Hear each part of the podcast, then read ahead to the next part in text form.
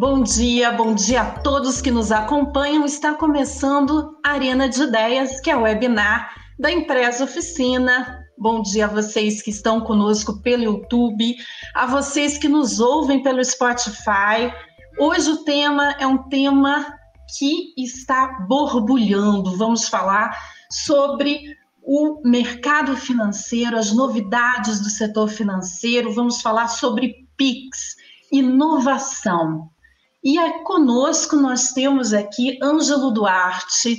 Ângelo Duarte é chefe do Departamento de Competição e de Estrutura do Mercado Financeiro do Banco Central. Bom dia, Ângelo, uma honra tê-lo conosco.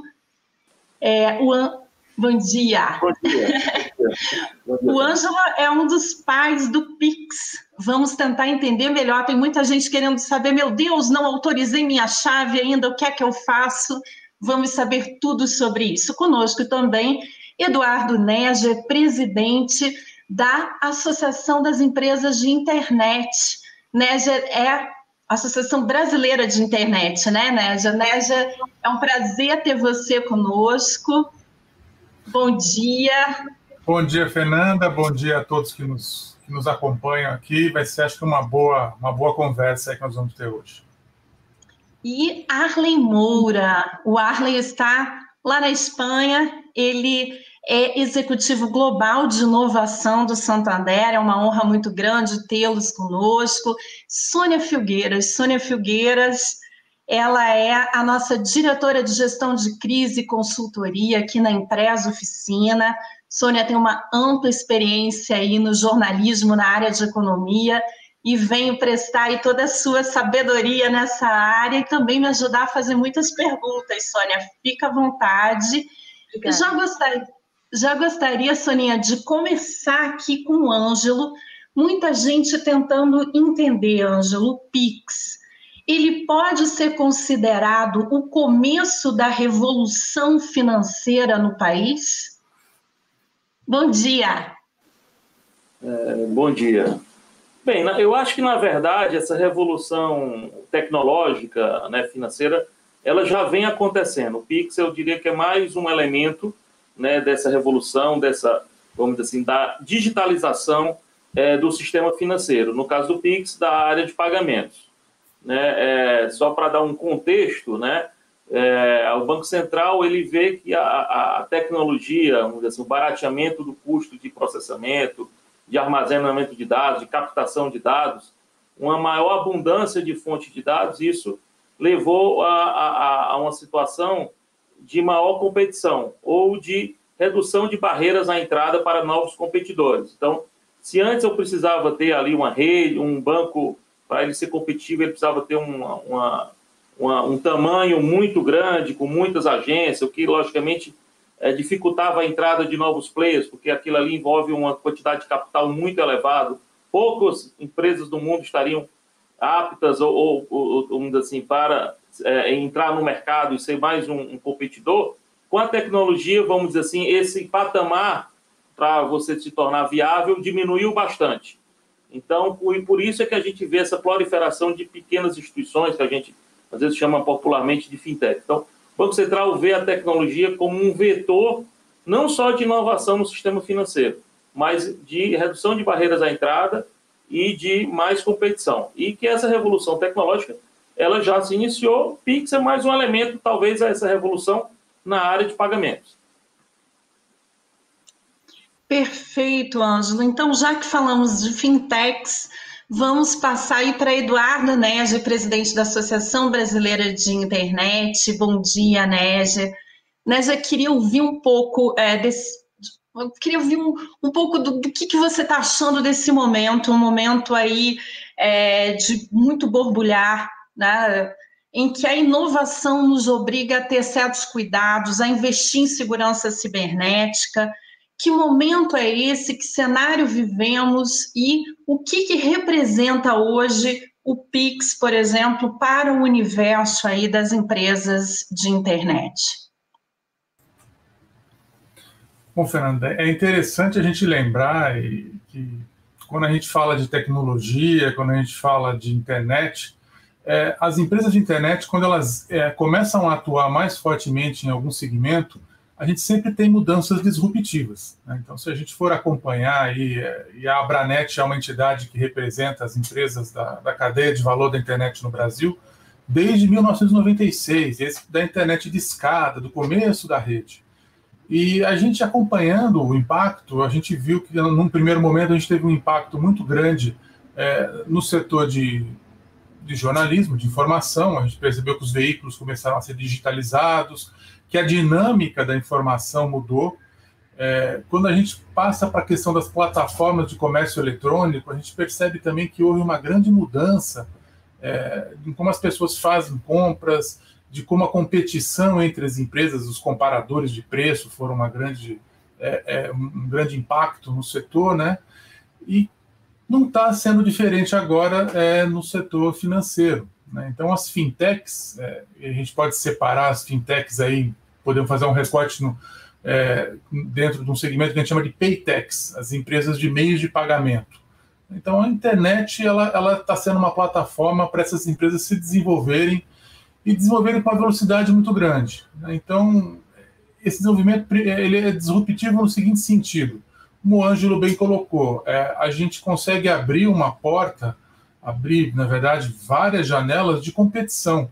Hoje, para ser um, um, player no mercado, para poder trabalhar dentro do setor de meio de pagamento, ou para ter uma fintech, qualquer tipo de operação financeira, a barreira de entrada é muito menor usando a tecnologia, você consegue atingir uma quantidade muito grande de clientes é, com agilidade, sem você precisar ter uma estrutura física de agências, de atendimento. Então, isso coloca o mercado é, num, num, num, cenário de competição nunca antes visto. Né? Então, hoje as fintechs elas conseguem atuar especialmente em mercados de nicho. Você consegue desenvolver produtos, desenvolver sistemas específicos para cada nicho. E o Pix é um dos elementos que está entrando dentro dessa, dessa grande revolução que a gente está enxergando no mercado financeiro, que vai passar depois por um outro tópico que acho que nós vamos discutir também, que é o Open Banking, né, que é o compartilhamento das informações financeiras, que também vai ter um grande impacto. Mas a gente pode dizer que o Pix, fazendo uma analogia com a internet, é meio que a internet dos bancos. Né? Vou explicar.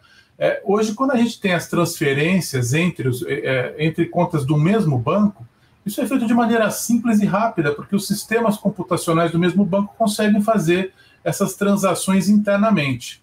O grande problema tem sido quando você vai fazer uma transação de uma instituição financeira para outra. Né? Então, hoje a gente tem os, os, mecanismos aí, o DOC, TED, sempre são mecanismos que não são tão ágeis quanto os mecanismos que a instituição faz internamente. É, o Pix é uma plataforma aberta, então ele consegue fazer com que todas essas redes, vamos dizer assim, que, são, que eram separadas conversem num protocolo comum, né? conversem numa plataforma comum. É o mesmo que a internet fez lá atrás, quando pegou várias redes locais isoladas e conseguiu, através de um protocolo comum, fazer com que elas conversassem entre si. E isso gerou o que nós vimos hoje na rede. Né? Então, é, é, quando a gente junta tecnologia é, dentro de mais um outro segmento, é de se esperar que teremos aí mudanças disruptivas que serão, em última análise, benéficas para os usuários, porque isso aumenta sempre a competição. Obrigada, Nege. Arley, vamos falar um pouco sobre inovação. Você tem uma visão global, né? Conhece muito bem o Brasil, mas também tem um, tem um olhar aí de quem está morando na Europa, na Espanha.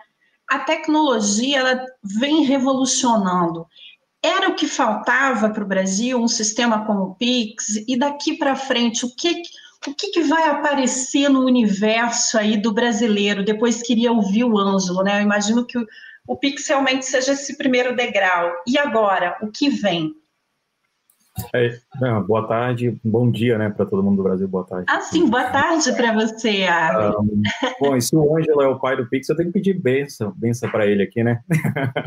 Porque uh, eu acho que aqui na Europa, depois da crise de 2008, que foi muito dura, principalmente para o sistema financeiro aqui, e para o Brasil não foi tão dura assim, porque a gente tinha um sistema financeiro muito mais robusto do que o daqui, é, se criou muitas se, se teve, teve, muito problema de como não passar por uma crise de novo, novamente. Assim, quando chegar uma crise, Tá certo que a gente está vivendo uma crise agora, mas não, ela não, é, não tem um aspecto financeiro, é muito mais de saúde. Então, os bancos têm o dinheiro, é, mais, é muito mais uma questão de como entregar crédito às pessoas que precisam hoje. E algumas coisas aqui na Europa, que eu acho que é o caminho natural para o Brasil, que vai acontecer, que já existem, como aqui a gente já tem alguns modelos parecidos com o Pix, eu acho que o Pix é uma evolução bacana do que tem aqui, dessa transferência entre pessoas, só utilizando o telefone, número de telefone, que é uma das chaves que hoje se utiliza aqui. É, mas eu acho que o Pix é revolucionário no Brasil, principalmente para as empresas, porque vai cortar alguma, algumas etapas, no, alguns, alguns, alguns nós no, no, na, na, na, cadeia de recebimento, de recebimento de valores no Brasil. Então, para empresas, por exemplo, que querem vender e receber diretamente na conta, o Pix é uma, uma solução extraordinária. Então, algumas empresas de, de adquirência vão ter que se reinventar ou vão ter que ser um pouco mais competitivas para que os usuários continuem utilizando cartões. Então, é sempre vai ter sempre, eu acho isso bom porque tem uma, uma pegada de você levar para outro nível a competição. Então, trazer mais trazer mais é, valor, agregar mais valor na, na entrega do, do, dos produtos que eles têm hoje no Brasil. E hoje aqui, eu acho que a próxima etapa, que, como o Eduardo estava falando há pouco, a próxima etapa é ir para o Open Bank, que já está acontecendo aqui na Europa, né? Então, hoje os bancos já estão abrindo suas plataformas, hoje o banco, o Banco Central Europeu, junto com os bancos centrais de cada país, já entendem que as instituições financeiras são guardiões dos dados, não são donas dos dados do, do, do, da, da pessoa. Então, ele, a, o cliente ele pode definir quem vai gerenciar a, os dados financeiros dele. Então, como as fintechs, eu vim de fintech, então sou um fundador de uma fintech lá no passado, e na época que a gente tinha a Zero PP no Brasil, a gente tentava fazer uma conexão com os bancos e isso ainda estava um pouco engatinhando, essa parte de como se conectar com o banco, como que eu consigo, dentro do meu gerenciador financeiro, que era o que a gente oferecia para as empresas, como que eu, as pessoas conseguem uh, comandar algum tipo de de pagamento direto e conectar direto com sua conta bancária. Isso já está acontecendo aqui na, na Europa e eu acho que é um caminho natural para para o Brasil e, e, o Brasil tem tecnologia e a atuação do Banco Central é muito muito importante sempre vem fazendo um bom trabalho e a partir disso os bancos vão ter que se revolucionar um pouco porque no momento que você se reinventa, se reinventar no caso no momento que você passa a ser só um guardião da informação do dinheiro só passa a ser um cofre você não pode mais cobrar tanto por isso. Então, você tem que entregar um pouco mais de proposta de valor, além do, como as fintechs. Eu, eu costumo brincar com todo mundo que eu falo. Quando você abre uma, um internet banking, o seu do, do Santander ou do, ou do Banco do Brasil, qualquer um das, dos grandes bancos do Brasil, você abre o menu ali do banco, tem uma fintech fazendo cada item daquele menu. Então, os caras estão ali fazendo e fazendo só aquilo. E o banco vai, vai se reinventar para entregar esse tipo de solução para o cliente também de uma forma com mais qualidade. Eu acho que a competência, a competição vai ser muito boa é, entre, o, entre os bancos e as fintechs e, e é um ecossistema que, que se autoajuda, porque a gente tem muitos, a gente tem muitos parcerias com fintechs também. Eu acho que isso vai abrir muitas portas tanto para os bancos como para as fintechs. O banco para se reinventar e as fintechs para ter esse, essa parceria com, com, com grandes players do mercado, né? Perfeito, Arlen. Sônia, olha só, a gente tem aí Open Bank, Pix, é, Agenda BC, hashtag, uma série de letrinhas que não estão naturalmente no vocabulário de muitos brasileiros. E os brasileiros têm um desejo enorme de decifrar tudo isso. A comunicação é a forma que a gente tem, né, o canal que a gente tem para fazer com que os brasileiros entendam essa sopa de letrinhas. É, o tema é tão é, movimentado, gente, que eu, eu queria agradecer a participação de tantas pessoas que nos assistem e dizer que estamos abertos para receber perguntas pelo chat. Então, mandem perguntas. Quem não estiver registrado aí no nosso canal, se cadastra no canal, é, aciona o sininho para que a gente possa mandar para vocês sempre as novidades do Arena de Ideias. Soninha, como é que a comunicação pode ajudar aí os bancos, as fintechs, o Banco Central a informar a população sobre essa sopa de letrinhas? Bom dia, Saninha. Bom dia, obrigada, Fernanda. É, queria agradecer, é uma honra para mim estar aqui com uma, um time tão seleto. É, eu penso que toda mudança ela gera algum tipo de ansiedade em, nos stakeholders estão envolvidos, né? A comunicação ela tem em primeiro lugar o papel de garantir que todos estejam bem informados. Mas isso não é só porque, falando do ponto de vista da ótica da comunicação pública, né? É, não é só porque é importante que as pessoas saibam operar, uh, mas é importante que as pessoas se sintam seguras ao usar o sistema, né? A primeira ansiedade de, por exemplo, de uma pessoa comum em relação ao sistema é: se eu fizer essa operação, o dinheiro vai mesmo chegar onde eu espero que ele chegue, porque ele vai sair da minha conta. Né? Ele vai chegar.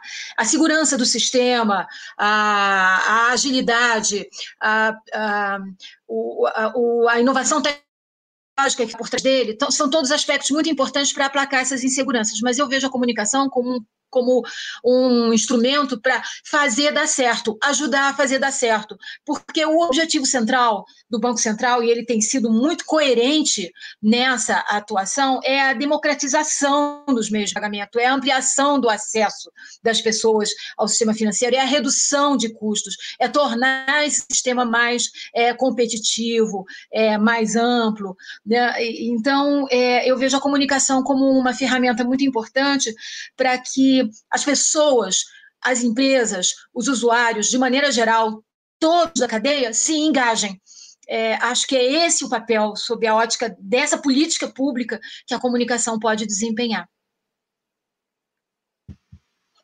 Ô, Fê, posso dar um, só uma, uma um, um, meus cinco centavos aí nessa sobre a parte de, de segurança. Arlen, fique super à vontade. Na sequência, eu sei que o Ângelo também, ele está na cadeira louco para comentar, e já passo para o Nédia, porque quando a gente fala em segurança, é, eu senti que todos os três ali, Soninha, já hum. é, gostariam de comentar. Por eu favor. Porque é uma oportunidade. Eu falei nisso porque eu, a gente sabe que isso é fundamental, é uma ansiedade, e a gente sabe que as soluções estão muito bem dadas, não é? Então, é, é uma oportunidade para falar sobre isso. Sim, eu posso dar um exemplo do que está acontecendo aqui com a parte de Open Bank, principalmente as novas uh, regulamentações dos bancos centrais aqui na Europa. Então, existe um, uma diretiva que se chama PSD2 aqui, que, que já é uma inovação que vem desde 2007 e uma das coisas, uma das maiores preocupações do Open Bank é como você autenticar um usuário, autenticar um cliente. Dizer, um cliente que está fazendo uma, uma transação, ele conseguir provar que ele é ele mesmo, né? Então, hoje a gente tem um modelo que é o de, de autenticação forte de clientes, que, que é baseado em uma coisa que você tem, um celular, né, ali, uma coisa que você sabe, que é uma senha e um, e um usuário, e uma coisa que você é, uma, uma coisa que você é, uma, uma identidade biométrica, um, um Face ID, e isso tudo já, já está sendo implementado aqui. Então, por exemplo, vou dar um exemplo prático. Hoje, quando você faz uma compra por cartão de crédito na ou por cartão de débito, porque cartão de débito é muito mais comum aqui na, na Europa do que o de crédito, quando você faz uma compra no e-commerce, hoje, por conta dessa diretiva de pagamento, você o banco é obrigado a te enviar um token para o celular, que é uma coisa que você tem, e ele tem que te autenticar. Então você não consegue mais fazer uma compra hoje só com um número de cartão de crédito. Você tem que ter um número de celular associado e você tem que receber um SMS ali com aquele com um número de verificação e você consegue é, terminar a sua compra ali somente se você colocar aquele número. Então, eu acho que é uma evolução para os pagamentos online que a gente precisa, porque tem muito ainda clonagem de cartão, né, no mercado mas eu acho que vai acabar acontecendo isso também no Brasil. Eu vejo essa, essa autenticação forte acontecendo também nos meios digitais e, e isso tem funcionado muito bem aqui. Funciona muito bem e, assim, me deixa muito mais seguro. Eu acho que deixa qualquer um mais seguro se a pessoa te pergunta: olha, vou te enviar um código no seu telefone. Só quem tem seu telefone vai conseguir terminar essa compra. Melhor do que quem tem só seu número do cartão e seu CVV, né? Que é mais, mais fácil de obter hoje. Perfeito, Arley. É, Ângelo, queria ouvir você. Eu sei que você tem aí muitos comentários sobre tudo que foi dito. Já começaram a chegar algumas perguntas. Na sequência, eu vou chamar uma pergunta é, que está aqui pulsando aqui na minha tela. Tá bem. É, realmente eu tenho alguns comentários aí é, derivados aí dos, dos do, da intervenção aí dos outros convidados. É, primeiro, acho que tratando da internet, né? Hoje, a, dados aí compilados pelo Banco Central, a gente tem três em cada quatro transações no sistema financeiro já são feitas ou no mobile banking ou no internet banking, tá? E é interessante que você teve um, período em que de crescimento rápido do internet banking, tá? É, depois, é, o internet banking, depois e está acontecendo agora, o internet banking vem sendo substituído pelo mobile banking. Então você tem o mobile, que é o que tá, que é o, assim, o canal que de fato cresce atualmente, ele está trazendo pessoas que já usavam internet banking e outras pessoas que estavam que usavam os canais presenciais ou ATM, enfim. Então você já tem aí três em cada quatro é, é, é, transações que são feitas é, através da internet, seja mobile, seja é, internet banking. O outro, agora um ponto interessante é que quando você vai só nas operações de pagamento, é porque eu, quando eu falei, eu tenho ali consulta a, SA, a, a extrato, eu tenho até mesmo você é, ali é, é, é, tomar uma operação de crédito, né, que já é possível através da internet. Mas quando eu vou só para operações de pagamento, essa proporção de canais de internet bank e mobile bank cai. E cai por quê? Porque você tem muita gente que não é bancarizada, né, que precisa fazer seus pagamentos. Então, por isso você vê aí as lotéricas e outros canais físicos, às vezes abarrotados de pessoas. Porque ali você tem, infelizmente, ali uma, uma camada da, da população que precisa pagar sua conta de energia, sua conta de água, o, o aluguel, enfim, e precisa ir até um canal físico. Então, eu acho que esse é um, um assim, há um desafio que não só do Banco Central, mas da, da de, do, do, setor privado também, de incorporar essas pessoas e é, é, é, assim, prover ferramentas de pagamento e de inclusão financeira para essas pessoas. Eu acho que o Pix é uma forma, assim, é um instrumento que vai ser utilizado para facilitar a vida dessas pessoas em termos de pagamentos. Tá? Eu acho que um outro ponto interessante que aí falando sobre o que o Arley falou sobre a Espanha, é, a gente, o Brasil não chegou nesse ponto à toa. Tá? A gente talvez tenha sofrido até mais que a Espanha, só que num momento histórico diferente. Se você for olhar lá a missão do Banco Central, temos ali três componentes. A gente tem um componente da estabilidade macroeconômica, que foi uma coisa que a gente patinou por quase 20 anos, até que teve o plano real, depois ali o sistema de métodos de inflação, então a gente conseguiu equilibrar a moeda. Depois você com isso, você partiu para uma segunda missão, que seria ter um sistema é, financeiro, vamos dizer assim, sólido, né, estável, e aí você teve todo aquele processo de, de, é, é, é, é de consolidação, de liquidação de bancos ineficientes, tudo isso. E por depois disso, quer dizer, esse trabalho de consolidação, de, de, de regras prudenciais e tudo isso, foi que permitiu que a gente passasse a crise financeira internacional incólume, tá? E depois, agora veio a questão da eficiência do sistema financeiro. Logicamente, que lá o, aquele processo de consolidação diminui a competição e agora a gente está tratando da competição e da eficiência. Então, tem aí uma, uma, um, uma historinha que a gente conta, né, para poder dizer até onde a gente chegou. A gente também teve aí nossos percalços que não foram é, é, é, pequenos. falando um pouco aí da comunicação, eu acho que a Sônia falou aí da, da comunicação, acho que a comunicação é muito importante, é, é quando, não só quando você põe um, um meio de pagamento novo aí na, na praça, é, emergem vários questionamentos, tem, tem pessoas que são mais, vamos dizer assim, íntimas da tecnologia, conhecem mais tecnologia, que talvez não tenham tantas dúvidas, mas tem desde aquelas pessoas que, que não têm tanta, vamos dizer assim, é, é, é, convivência com, com o digital e que às vezes ficam até com medo do que, que seja aquilo ali. Então, realmente, o papel da comunicação é importante. Acho que o Banco Central trabalha bem, tenta trabalhar muito bem a comunicação, é, assim, até a participação em eventos como esse faz parte desse, dessa, assim, desse nosso esforço para assim, tentar abarcar as necessidades de informação dos diversos públicos. Logicamente, cada canal, enfim, tem o seu público. É, o, o, Arley também falou do Open Bank. De fato, assim, o Open Bank que está sendo montado no Brasil, acho que é um projeto que merece até um, um evento, uma, uma live como essa, específica sobre ele, é, é muito baseado no que aconteceu na Europa. Né? A, gente, a nossa lei de privacidade de dados, ela também ela, ainda assim, ela foi inspirada na, no PSD2. Então, ou seja, os dados pertencem aos, a, assim, no caso do sistema financeiro, aos correntistas, aos seus clientes, eles podem, enfim, permitir que esses dados transitem entre as instituições.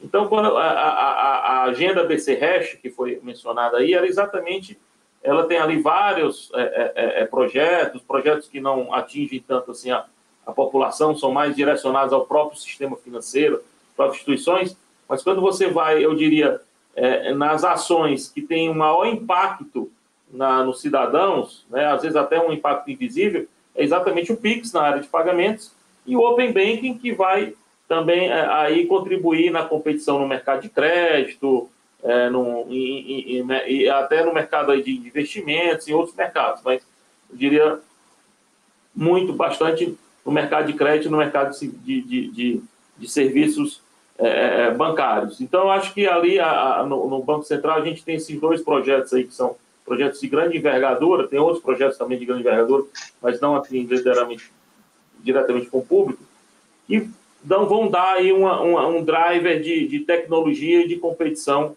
é, é, é, no sistema financeiro. E por fim, quer dizer, essa coisa aí do o Pix, ele é um projeto que já vem sendo tocado aí no Banco Central há um, pelo menos uns dois anos, né? Assim, com mais intensidade. Então, assim, o Pix não tem aí um pai, mas tem uma, acho que uma equipe aí de servidores públicos que trabalharam com bastante afinco para, enfim, é, implementar o Pix. Que bom ouvir você, Ângelo. Ângelo, começaram a chover perguntas aqui. Estou é, bem feliz e agradeço a participação de todos que nos ouvem aí pelo nosso podcast no Spotify que estão conosco agora no YouTube. Vamos tentar responder o máximo de perguntas. Eu queria começar com uma pergunta para o Négia. E aí, Négia, gostaria que você já aproveitasse, que eu sei que você também quer fazer alguns comentários sobre o que foi dito. Né? Mas a, Juliana, a Juliane Guedes pergunta: o monitoramento de contas para o PIX pode implicar em risco a Lei Geral de Proteção de Dados? Bom, vamos lá. É, primeiro, eu queria só fazer um comentário no sentido do, do que foi colocado aí, até pelo. É, é foi colocado anteriormente em relação ao impacto dos meios de pagamento, até com um exemplo bastante simples, até do, do dia a dia de, de algumas operações em outras cadeias. Né? Vamos, vamos olhar, por exemplo, a cadeia de logística e a cadeia de comércio eletrônico, como elas estão impactadas hoje com a internet. É, hoje, quem faz é, uma compra online, é, até no sentido até da comunicação, dos meios de pagamento disponíveis, a questão da segurança, como o Alia bem colocou, quando se usa cartão tudo mais, é, muitos clientes, muitos usuários ainda têm uma certa desconfiança. Tem muita gente que tem medo de falar, vou botar meu cartão de crédito na internet e vou ter problema é, existe uma desconfiança e por esse motivo, é, muitas compras ainda feitas em plataformas eletrônicas, elas são é, é feitas através de boleto. Né? Então a pessoa faz lá a compra, quer dizer, tem um sistema muito eficiente para fazer seleção de produto, um sistema muito eficiente para fazer ofertas, comparação de preços. Depois, na outra ponta, você tem um sistema muito eficiente é, é, usando algoritmos, até inteligência artificial para logística na entrega. Só que na hora de fazer o pagamento, é, a plataforma tem que emitir um boleto. Esse boleto tem três dias de vencimento, depois ele tem que esperar a compensação para depois liberar a entrega da mercadoria. Quer dizer, você impactou ali três, quatro dias dentro de um processo que boa parte numa ponta e na outra ele é praticamente real time.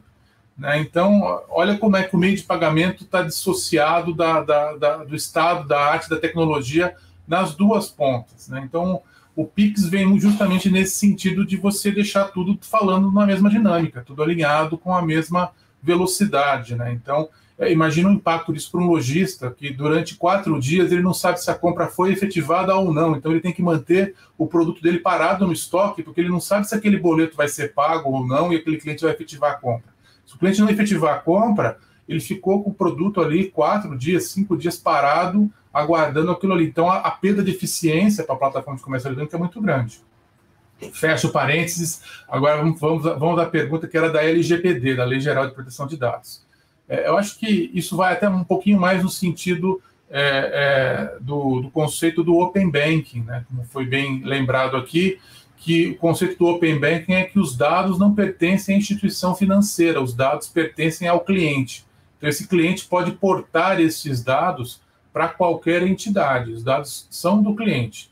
É, o que tem um pouquinho de diferente em relação à, à Lei Geral de Proteção de Dados é que quando a gente está falando da área financeira, a gente tem outros requisitos de segurança e de sigilo que são um pouco diferentes do que a gente tem para dados em geral, para dados pessoais, para dados que a gente costuma colocar na internet, em redes sociais. Quando a gente vai para a camada financeira, você tem um outro é, quesito que é o quesito relacionado ao seu sigilo financeiro. Então, você tem um cuidado um pouquinho maior em relação a isso.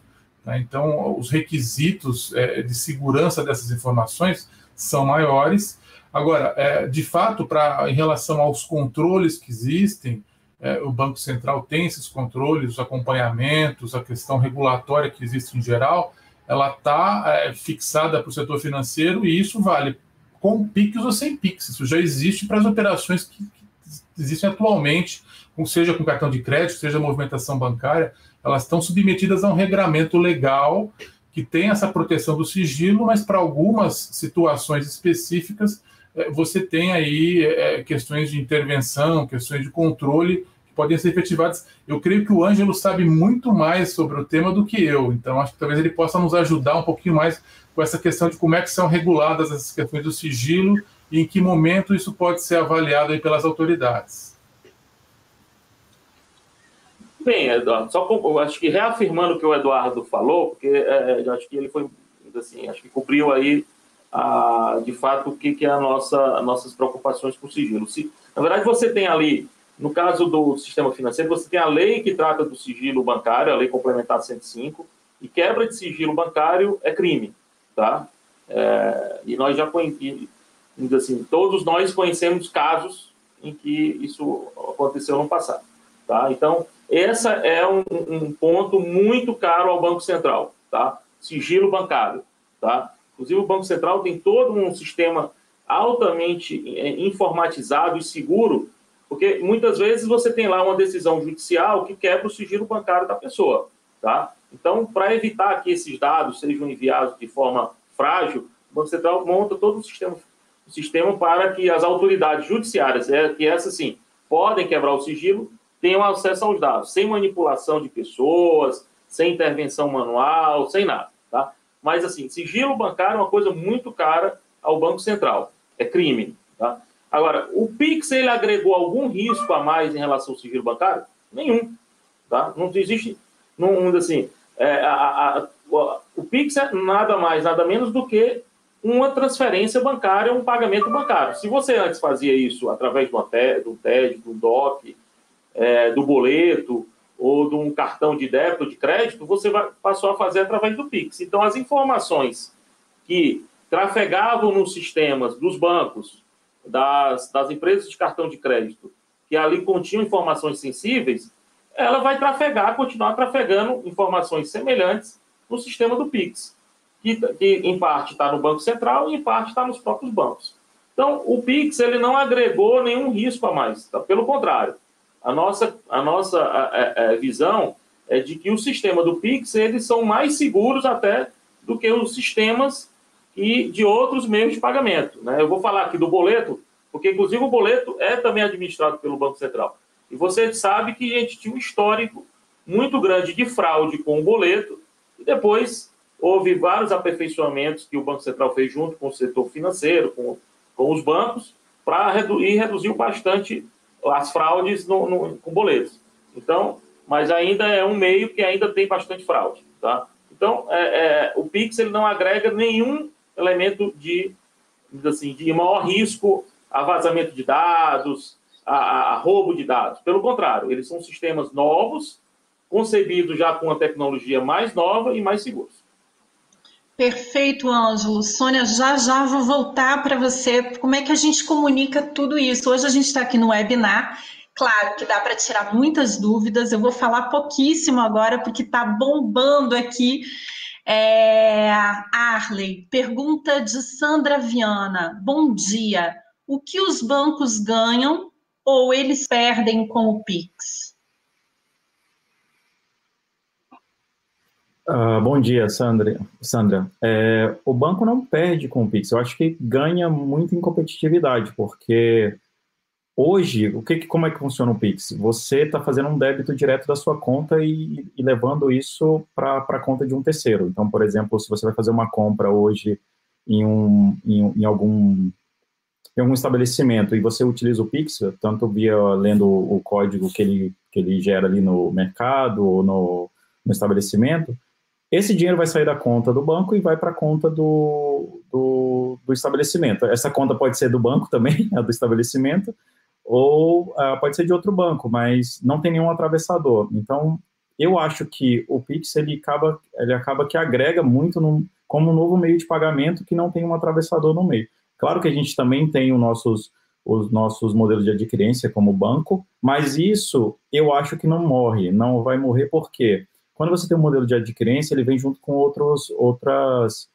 outros benefícios para quem usa. Então, por exemplo, é, o Pix está aí para vir junto com o cartão de crédito. Você não vai deixar de usar seu cartão de crédito porque às vezes você gosta do tipo de ponto que ele te dá, às vezes dos benefícios que o cartão te dá, e às vezes você prefere pagar com ele pelo relacionamento que o cartão te dá. Então, é apenas mais um, mais um dos meios que você pode usar, e eu acho que é um meio extraordinário e, e e eu acho que o que o Pix abre de, de precedente aí para que a tecnologia expanda para o Open Bank e, e, os meios de pagamento, os bancos podem começar a utilizar e, e trocar essa informação entre bancos também. E, e, uma solução de um banco, o banco pode entregar uma solução no, no, mercado que pode fazer débito direto na conta de outro banco também sem, sem problemas. Então, eu acho que se o banco vê isso como um, na nossa, no nossa área, que é de inovação aqui, o banco vê isso muito mais como uma oportunidade de ir ao mercado do que como uma ameaça. Eu acho que você tem que ir ao mercado, entregar soluções melhores para os clientes e aproveitar o que tem.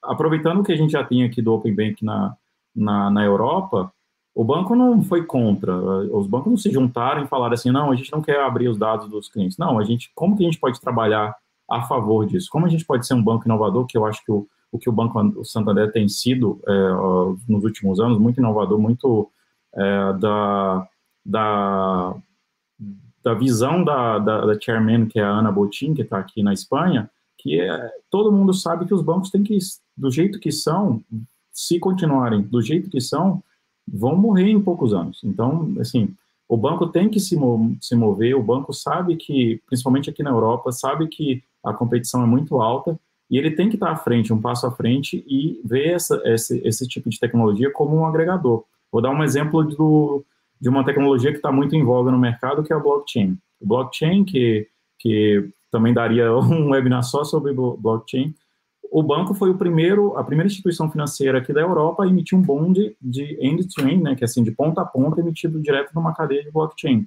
E isso foi iniciativa do banco e está um pouco à frente. Poderia, assim, a gente poderia ser muito reativo de falar, não, não queremos o Pix, não queremos abrir os dados dos nossos clientes, é, o que é meu é meu, mas esse tipo de atitude não, não combina com um banco que quer ser inovador. E o, e o Santander é um banco inovador, a gente não vê uma, eu não, pelo menos particularmente a minha visão de, na área de inovação, a gente não vê uma, uma ameaça aos bancos, até porque tem muita oportunidade para trabalhar aí com isso. E a partir de Open Bank, junto com o Pix, dá isso para o banco. Agora a gente tem que saber trabalhar. Não pode só ser realmente o cofre das pessoas. Vamos entregar um pouquinho mais de, de soluções e, e tentar agregar e, e, e, surfar um pouco dessa onda do Pix, que, que eu acho que é uma onda muito boa para todo mundo. Tem uma pergunta aqui aberta para todos, de Sandra Sato. E aí depois eu já queria passar é, também para o Ângelo uma pergunta da Thaisa Cavalcante, é, pergunta se DOC e TED continuam da mesma forma e qual a diferença efetiva, né? ela quer entender aí concretamente. Então, Sandra Sato pergunta: o cadastro de chaves do Pix exibe crescimento exponencial, mas assiste-se também a tentativas de golpes. Que dicas dão ao cidadão para usufruir da inovação sem correr risco? Bem, muito boa essa pergunta da Sandra.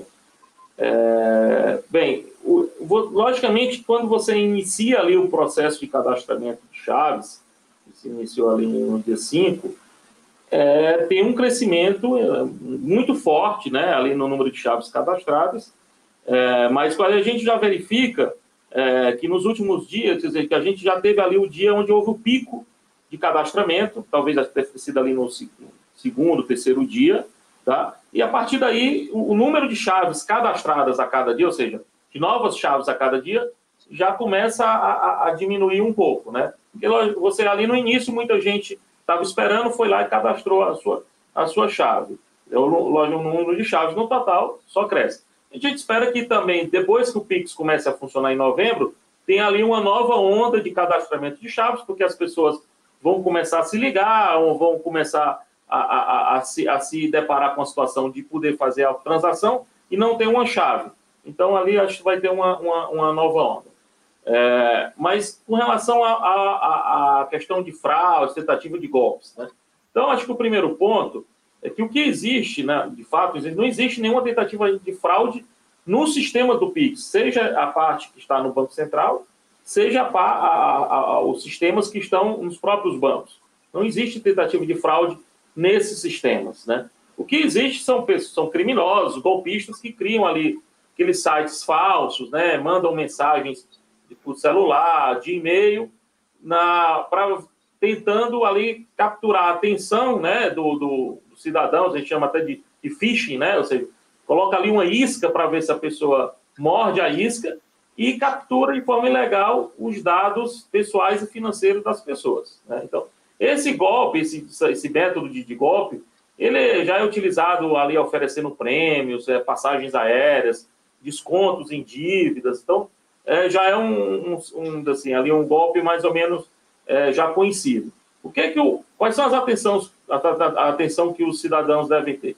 É que as transações com Pix tá, e o cadastramento das chaves, ela se dá num ambiente logado, ela se dá no aplicativo que ela tem da sua instituição. Não existe um aplicativo do Pix. Assim, olha, esse aqui é o aplicativo do Pix, é a página do, é, é, é do Pix, vem aqui e cadastre. Não é isso, tá? É, a, a, as instituições financeiras, elas têm até páginas, alguma, algumas instituições dedicadas ao Pix, mas são páginas para explicar o que é o Pix, como ele funciona, o que é a chave, é, explicar como ele pode é, cadastrar a chave, como ele faz um, um pagamento. Mas a transação em si, ela acontece no site ou no aplicativo que a pessoa usa diariamente para ver saldo, para fazer outras transferências, para tomar operações de crédito. Então, é, é, se a pessoa foi lá receber um link, ou por e-mail, ou por telefone celular, olha, entre no aplicativo do Pix, baixe o aplicativo, é, cadastre, pode desconfiar, tá? É melhor a pessoa, se tiver dúvida, não, não, não utilizar esse link, não fazer nada, ir lá no aplicativo do seu banco e ali sim fazer o cadastramento e em novembro fazer as operações do, do Pix. Em última, em última, se a pessoa continuar com dúvida, ele, ele pode, enfim, contactar a sua instituição financeira, sua instituição de relacionamento e tirar as dúvidas. Ângelo, temos a pergunta de Paula Fonseca. Depois temos uma pergunta da Thaisa Cavalcante, mas a Paula é, foi ela quem perguntou sobre TED ou DOC. Ah, Qual tá a diferença do PIX para TED ou DOC? Tá Algumas pessoas estão perguntando se TED ou DOC continuam, se a, a, gente continua fazendo esse tipo de operação ou se isso desaparece. Eu vou até é, iniciar a resposta pegando aí uma, o, o a resposta do, do, do Arlen. É, o Pix é mais um meio de pagamento que está no, no, mercado. Né? O Banco Central vê como o Pix como um elemento de trazer inovação, eficiência e, mais, e maior competição é, é, no mercado de pagamentos. Nenhum meio de pagamento, tá, quer seja os administrados pelo Banco Central, é como o DOC, o TED, o boleto, serão descontinuados. Eles, continu, eles continuarão funcionando, não há nenhuma previsão de descontinuidade desses, é, é, é, desses instrumentos. Por quê? Apesar de que claro, o, o, o, Pix é claramente, assim, tem claramente um mar de vantagens em relação a, a, pelo menos a esses três que eu mencionei, tá? É, porque já tem pessoas que já estão acostumadas a, a usar esses sistemas. É, por exemplo, no caso do, do, boleto, você já tem ali sistemas de empresas que já estão é, é, é configurados, já houve investimento para emissão de boletos. Já tem aquelas pessoas que também são avessas à, à tecnologia, desconfiam de tudo, ou até eventualmente nem tem conta para poder usar um, um, um TED, um DOC, tem que usar mesmo um boleto, que tem que pegar o dinheiro e ir lá e pagar. Então, esse, todos os meios de pagamento é, é, é, assim, não desaparecerão. Logicamente que o Pix ele é, ele é superior a, a, a esses meios de pagamento. A tendência é de que o número de transações com esses instrumentos caia. E a gente espera que não só com esses instrumentos, mas também, por exemplo, com o próprio papel moeda, que é um meio de pagamento mais caro e mais inseguro que existe. Caro para o Banco Central, para a sociedade, para as instituições financeiras e para os estabelecimentos comerciais. Tá? Então, a, a, a, o, o, eles não desaparecerão, mas eu acho que a tendência é que reduza o número de transações é, é, nesses, nesses instrumentos aí que são de um modelo mais antigo. Ângelo, é, talvez, é, não, uma pergunta também para você, também minha. É, eu acho que se, se eu fosse tentar explicar o que, o que o, a competição do Pix aí, eu não compararia ele com o TED DOC. Eu acho que ele rivaliza mais com o cartão de débito, né? Porque a gente está falando da velocidade do pagamento. Uma TED, por mais rápida que ela seja hoje, eu acho que, pelo menos a última vez que fiz uma TED, leva aí 15, 20 minutos, não sei. Às vezes é quase não é instantânea, mas ainda leva um tempinho, um DOC vai levar um dia aí. Eu acho que ele rivaliza muito mais é com o cartão de débito e com o papel moeda mesmo, que você tinha falado, porque são pagamentos instantâneos.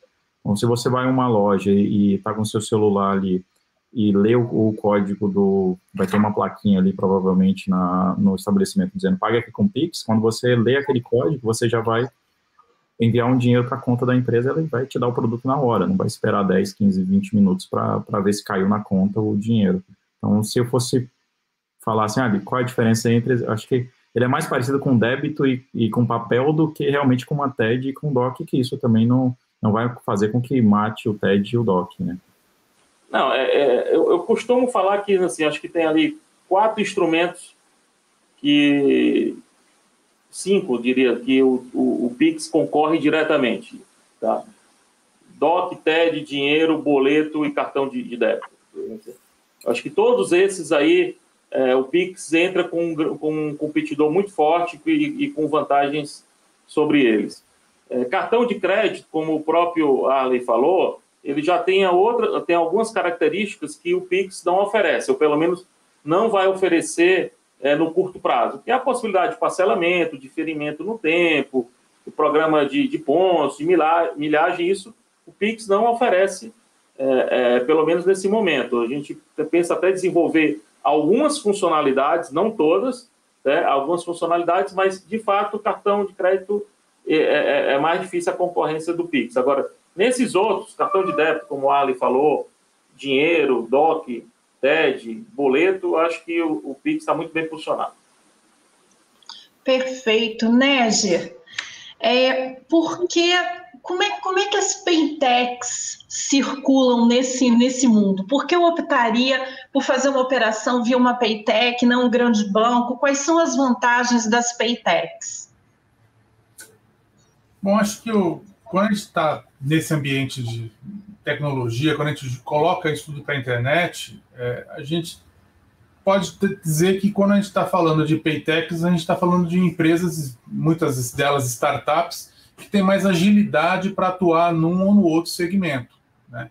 É óbvio que a gente não pode descartar, isso não é uma coisa exclusiva, tecnologia não é uma coisa exclusiva de empresas grandes, pequenas ou médias. Né? Isso está dentro de todo o mercado, quer dizer, tem grandes empresas, tem grandes bancos que têm lá os seus núcleos de inovação e que trabalham dentro desse, desse conceito, eles têm lá o seu ecossistema das suas startups internas que criam uma série de produtos.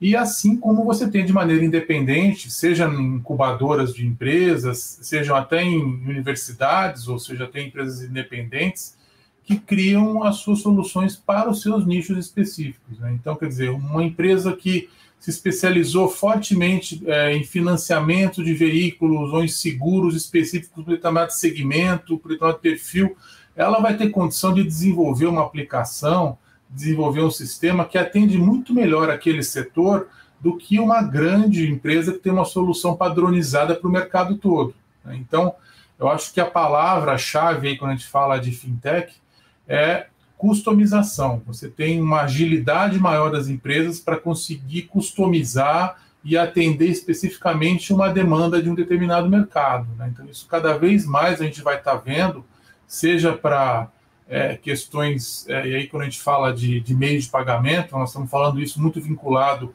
às plataformas de comércio eletrônico, né? então hoje as grandes plataformas de pagamento todas começaram para dar suporte às plataformas de comércio eletrônico. Nós temos que lembrar que lá no comecinho da internet, hoje ainda existe esse temor ainda por uma questão de comunicação, é, mas muito menos, os sistemas estão muito mais seguros. Mas logo no comecinho da internet, o grande temor, o grande obstáculo para qualquer plataforma de comércio eletrônico era o pagamento. Ninguém queria saber de fazer pagamento, de colocar o seu número de cartão de crédito na rede. Isso, é, os sistemas, alguns sistemas não tinham muita segurança em relação a isso. Enfim, a preocupação era grande em relação à fraude. À medida que os sistemas foram evoluindo e tudo mais, essa preocupação caiu mas é, as empresas de meio de pagamento surgiram nesse ambiente. Quer dizer, você tinha uma empresa onde você tinha uma plataforma segura, onde você confiava ali os seus dados de pagamento, seus dados de cartão, e essa empresa de meio de pagamento usava essas informações para você comprar em sites desconhecidos.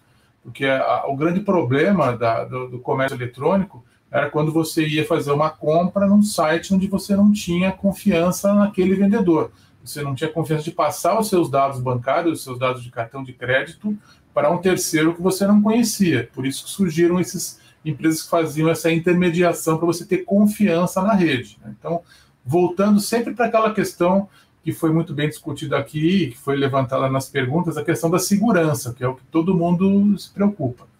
Inclusive, Fernando, se me permitir, eu vou fazer um merchan de uma campanha que a gente está participando, que foi lançada ontem, que é a campanha é, hashtag Fique Esperto.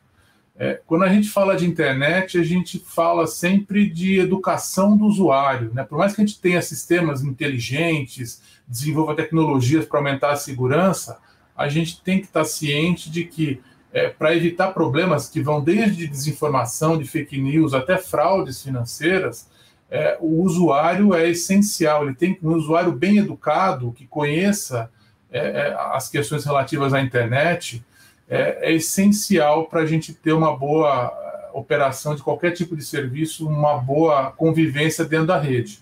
Então, foi pensando nisso que as, as entidades, e aí essa é uma campanha de várias entidades, a Abranet participa, é uma iniciativa das empresas de telecomunicações, através da sua entidade a Conexis, a Febraban participa, o Comitê Gestor de Internet participa, Acho que muitas pessoas já devem ter recebido aí um SMS dessa campanha.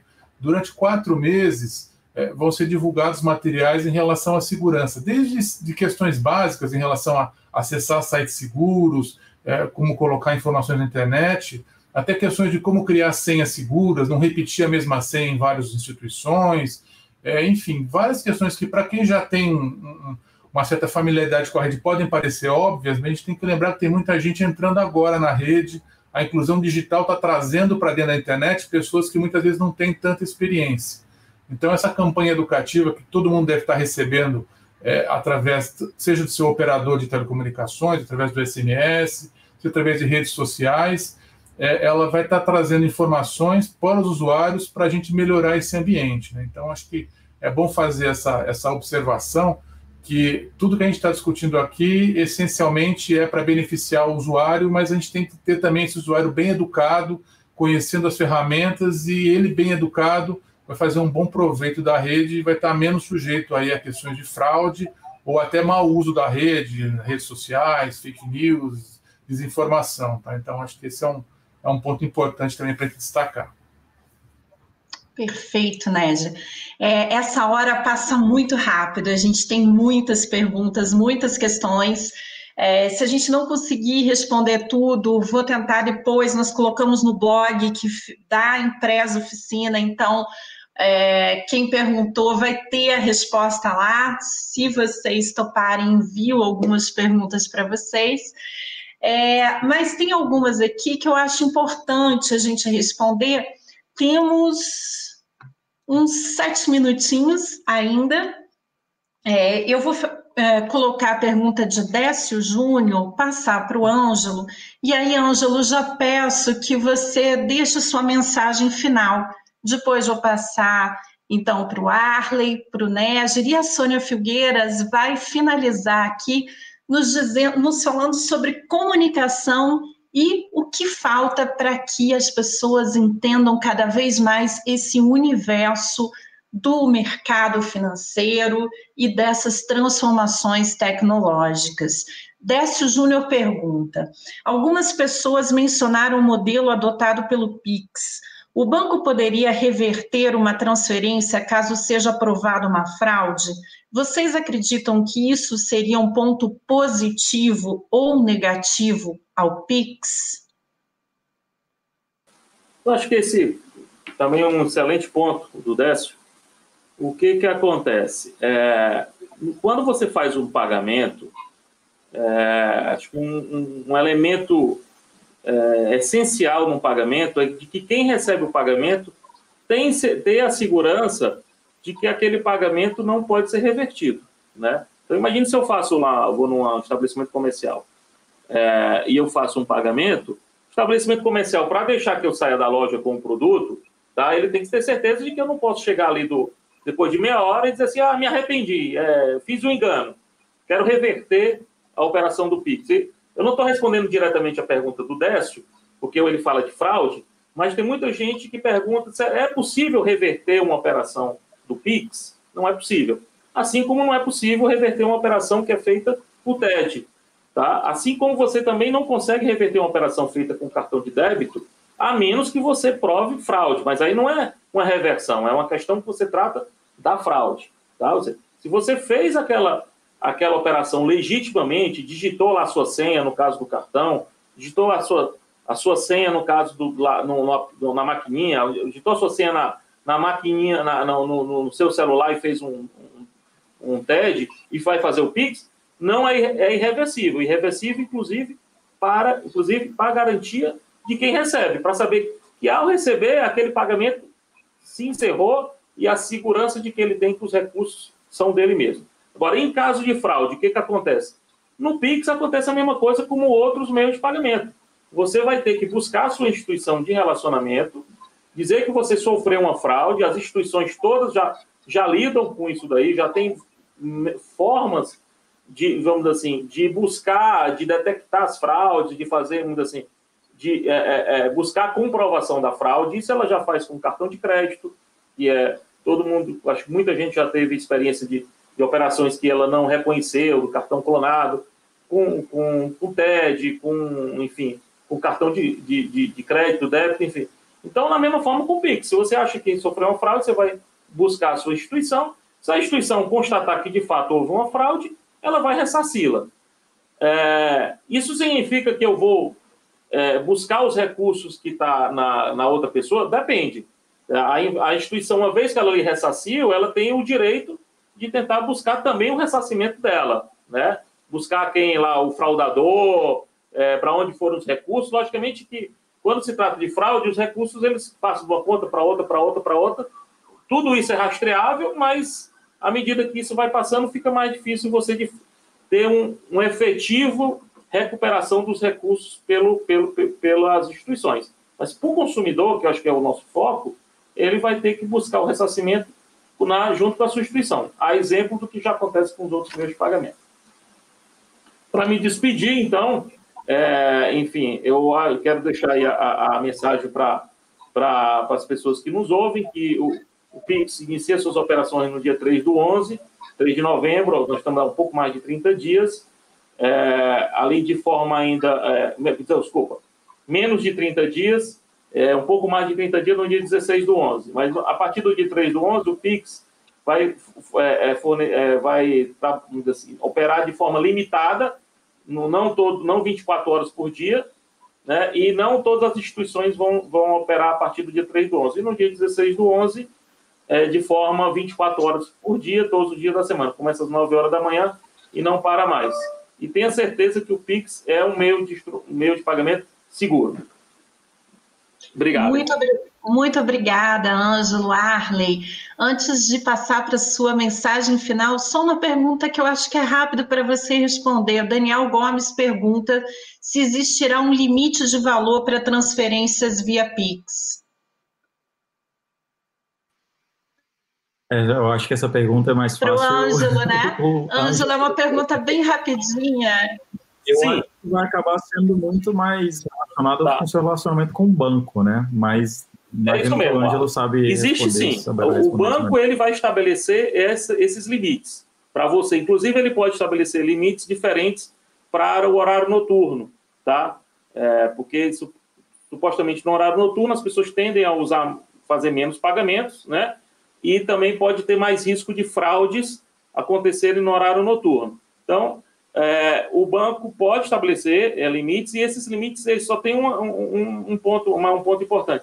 Eles se baseiam nos limites que, ela mesmo, que a mesma instituição impõe para você em outros meios de pagamento, como cartão de débito e as TEDs. Então, se você tem uma, um limite com cartão de, de, de débito de, sei lá, mil reais, tá? Muito provavelmente a instituição também vai estabelecer esse mesmo limite para você é, no Pix. Então, ele tem que usar vamos dizer assim, parâmetros iguais no Pix e nos outros instrumentos de pagamento.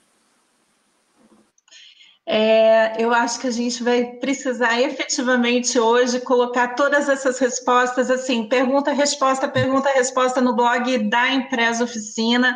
Já continuam chegando perguntas, mas infelizmente eu tenho que direcionar para o fim. Arley, sua mensagem final. Tá, vou tentar ser bem, bem rapidinho aqui, para não tomar mais tempo. É, eu acho que o advento dessas, assim, essas novas tecnologias que estão vindo sempre são para ajudar. Tem sempre um pouco de fricção. É, eu acho que sempre que entra uma nova tecnologia no mercado, principalmente no mercado um pouco mais sensível como o de pagamento, as pessoas têm um pouco de medo, como foi com o comércio eletrônico, como foi com o boleto, como foi com o DDA, que inclusive um dos meus, dos meus sócios na Zero Paper foi um do, das pessoas que trabalhou no, no modelo de DDA no Brasil. É, mas isso, isso vem e as pessoas vão acabar é, se acostumando e acaba virando, faz parte do dia a dia. Com o Open Bank, aí falando um pouco mais sobre, sobre como vai ser no futuro, talvez no Brasil, que aqui a gente já está vivendo um pouco mais, a gente vai ver uma grande onda das big techs, das, das empresas de tecnologias, inclusive das fintechs, cada vez mais se aproximando de bancos. Então, as, as, fintech, as tech vão virar banco e os bancos vão acabar tendo que virar um pouco de tech.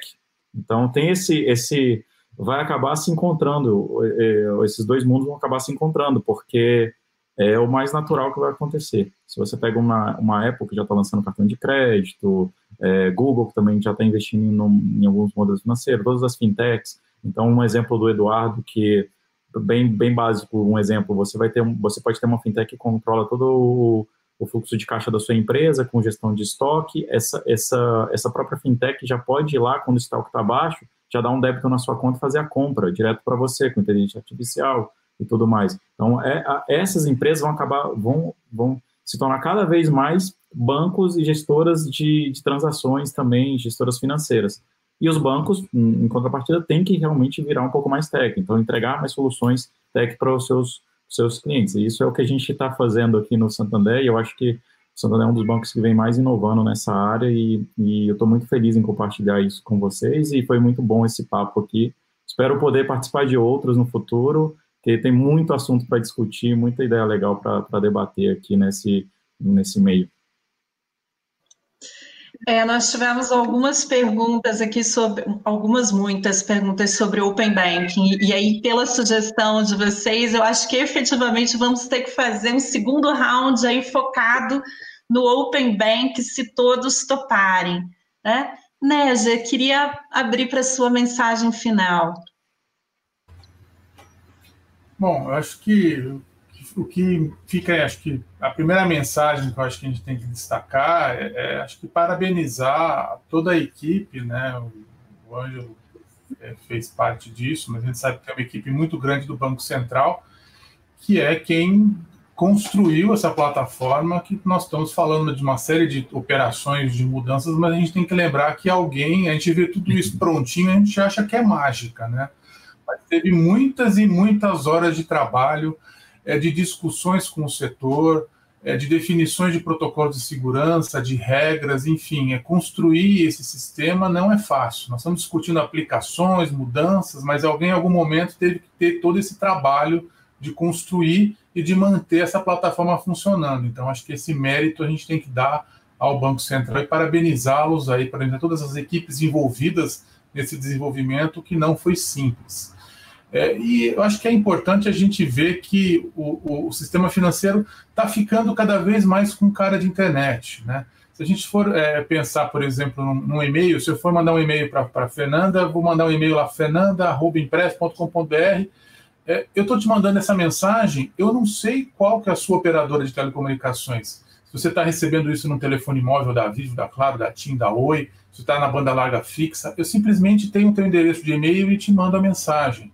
O mesmo vai acontecer a partir de agora com o Pix. Se eu mandar lá um determinado valor lá para Impreso, para tua chave que pode ter teu CPF, teu telefone, eu não vou ter a menor ideia de qual é o banco que você está usando, qual é a instituição financeira, instituição de pagamento, simplesmente esse, esse valor vai chegar para você, que também não vai saber qual é meu banco. Quer dizer, daqui a 10 anos vai ser difícil uh, explicar para uma pessoa das novas gerações que antigamente, para você fazer uma transferência, você tinha que saber o nome completo, o CPF, agência, dígito, é, número da conta, uma coisa que você vai fazer simplesmente usando essa chave com essa facilidade, ou um QR Code, por exemplo.